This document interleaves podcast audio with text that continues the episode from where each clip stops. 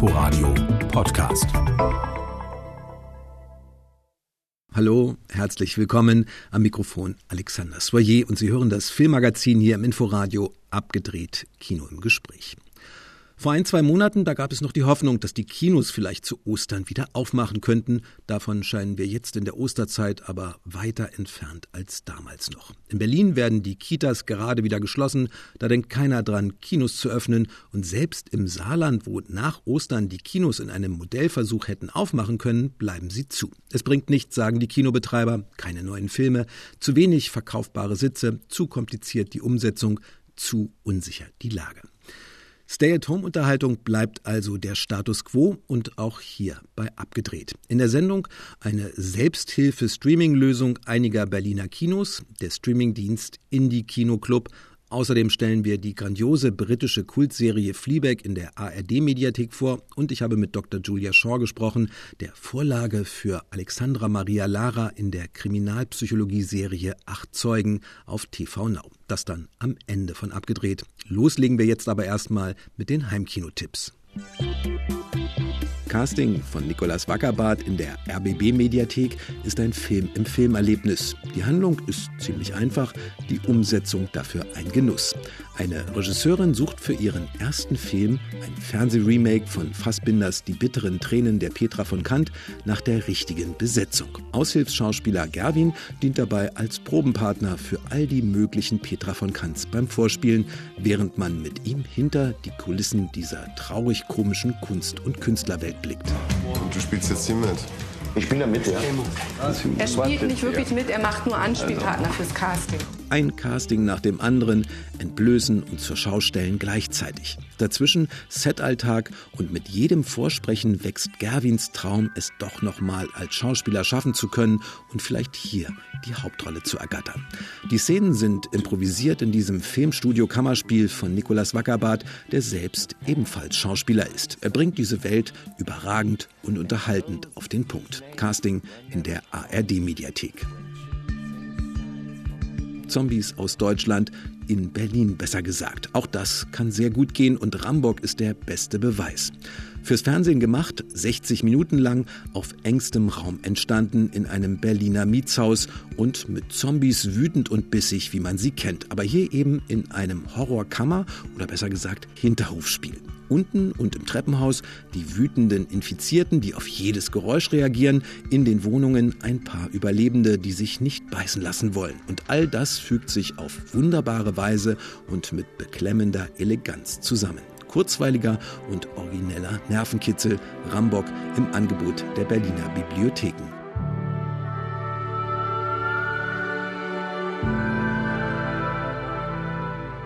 Echte Neuerscheinung hat Netflix ab diesem Freitag im Programm mit Concrete Cowboy. Idris Elba ist hier als Großstadt-Cowboy und besorgter Vater zu sehen, der seinen auf Dealerabwege geratenen Sohn bei sich aufnimmt und ihn in einem von ihm mitorganisierten Hilfsprojekt für Jugendliche zum besseren Menschen macht. Dieses fast schon märchenhaft wirkende Pferde auf der Straße Jugendhilfsprojekt, der Fletcher Street Urban Riding Club mit seiner Tradition schwarzer Cowboys in Philadelphia, dieses Projekt gibt es wirklich, was die poetische Kraft dieser Geschichte noch verstärkt. Concrete Cowboy auf Netflix. Xavier Dolans Mummy, der 2014 im Wettbewerb von Cannes begeisterte, auch wenn ihm die Goldene Palme leider verwehrt blieb, ist der größte Erfolg des kanadischen Regiestars, der schon mit 20 seinen ersten Film drehte. Mami ist eigentlich Sozial- und Familiendrama über eine Mutter und ihren extrem schwierigen Teenager-Sohn Steve, den sie nach gescheiterten Heimaufenthalten wieder bei sich aufnimmt. Doch Dolan macht daraus ein rührendes Fest und einen märchenhaften, befreienden Tanz auf der Straße zu Céline Dions inoffizieller kanadischer Nationalhymne On ne change pas. Eine Liebestragödie zwischen einer temperamentvollen Mutter und einem Sohn, der ein Pulverfass mit kurzer Lunte ist. Das Leben mit Steve ist ein Glücksspiel. Du gewinnst so lange, bis du verlierst. Das hektische Geschehen, die Gespräche, die Dramen sieht man im ungewohnt quadratischen Bildformat, auch um die Enge der Situation zu symbolisieren. Aber der wahre Effekt dieses Quadrats kommt dann umso triumphaler in einem anderen Moment, dem schönsten dieses wunderbaren Films, wenn sich die Leinwand dann doch weitet. Dolan greift wie gewohnt in die Trickkiste der Stil- und Erzählmittel, nur diesmal mit mehr Herz und weniger bitterer Ironie als bei seinen vier vorherigen Filmen. Mami ist ein Evolutionssprung im Schaffen des jungen, unbändigen Kanadiers. Unglaublich witzig und traurig zugleich, herzzerreißend und freudestrahlend. Mami zu finden im Angebot der Berliner Bibliotheken. On ne.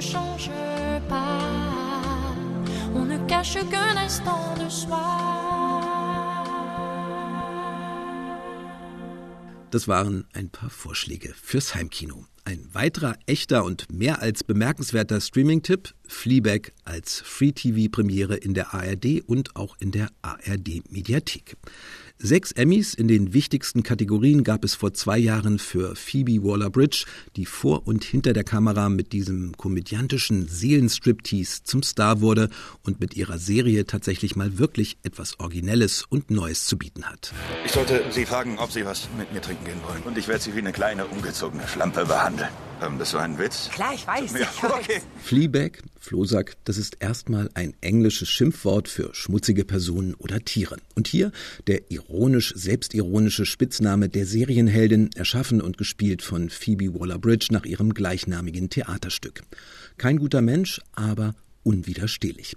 Eine junge Frau, die immer noch ihre verstorbene Mutter vermisst, sich mit ihrer erfolgreichen Schwester zankt, mit ihrem Vater kaum ein Wort wechseln kann, zweideutige Fiesheiten mit ihrer neuen Stiefmutter, gespielt von der großen Olivia Coleman, austauscht und vor allem ihre beste Freundin Boo vermisst, die sich selbst umgebracht hat, nachdem ihr Freund sie betrogen hatte.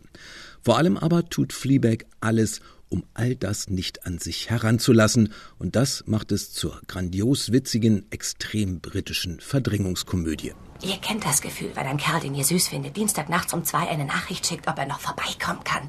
Und du tust so, als ob du selbst gerade nach Hause gekommen wärst. Und du quälst dich aus dem Bett, trinkst eine halbe Flasche Wein, duschst dich, rasierst dich überall, wühlst dich durch einen Stapel scharfer Unterwäsche, Strumpfhalter und so weiter und wartest vor der Tür, bis es klingelt.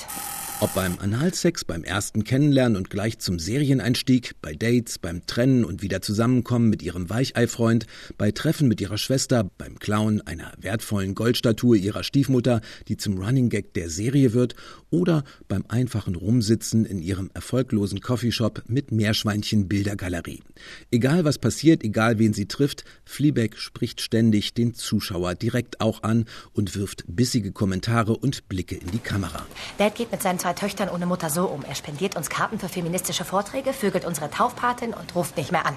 Dieses Durchbrechen der vierten Wand und in die Kamera sprechen ist dabei sehr viel mehr als nur Stilmittel oder lustiges Gimmick. Es ist Charakterzeichnung und ein Ausdruck von Fleabags Vermeidungsstrategien. Sie kann nie wirklich im Moment sein und verschanzt sich hinter einem Schutzwall aus Zynismus. Das Einzige, was noch schwerer ist, als deiner reichen, super erfolgreichen, magersüchtigen Weltklasse-Schwester gegenüber zu sagen, dass du pleite bist, ist sie zu fragen, ob du sie anpumpen kannst.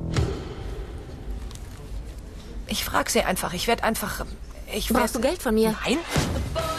Fleabag ist, ohne Wenn und Aber, ein Meisterwerk. Extrem komisch, albern, grandios zotig bisweilen und genussvoll anzüglich. Aber gleichzeitig tief berührend, ehrlich und traurig.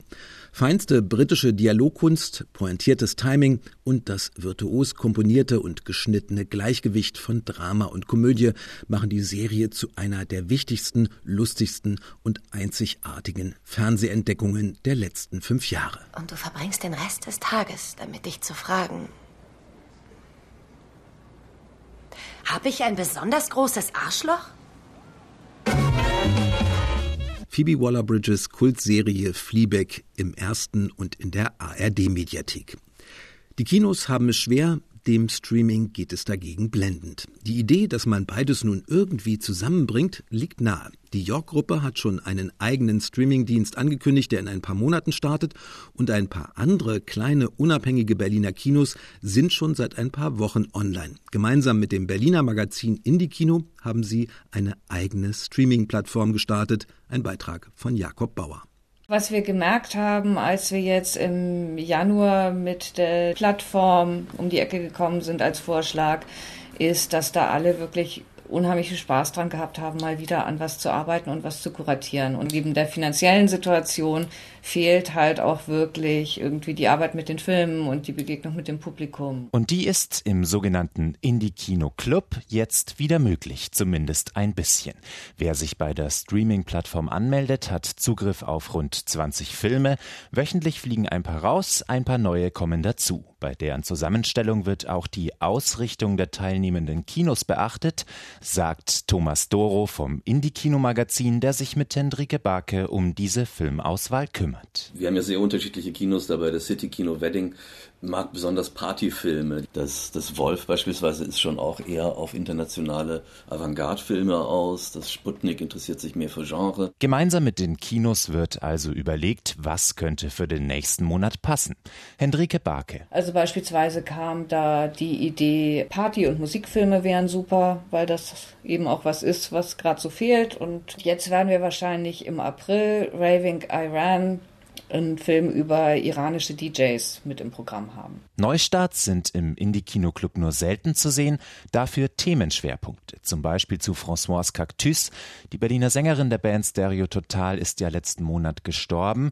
Im Club sind jetzt zwei Filme zu sehen, bei denen sie mitgewirkt hat, unter anderem der obskure estnisch-afrikanische Film Jesus Shows You the Way to the Highway. Ein Film, der wie eine billige Version von The Matrix wirkt, nur besser, sagt Thomas Doro. Äh, da haben äh, die beiden von Stereo Total eine deutsche Fassung eingesprochen, aber über die englische Fassung, die ohnehin schon nachsynchronisiert ist, weil es gibt keine Originalfassung von dem Film. Das klingt also so ein bisschen, als wenn es François Cactus in einem russischen Kino eine Live-Übersetzung dieses Films darbietet und das ist ganz entzückend. Versuchen Sie ihn aufzuwecken. Sorry, das ist unmöglich. Mist. Meine Damen und Herren, für Sie heute Abend Kapitän Lagucci.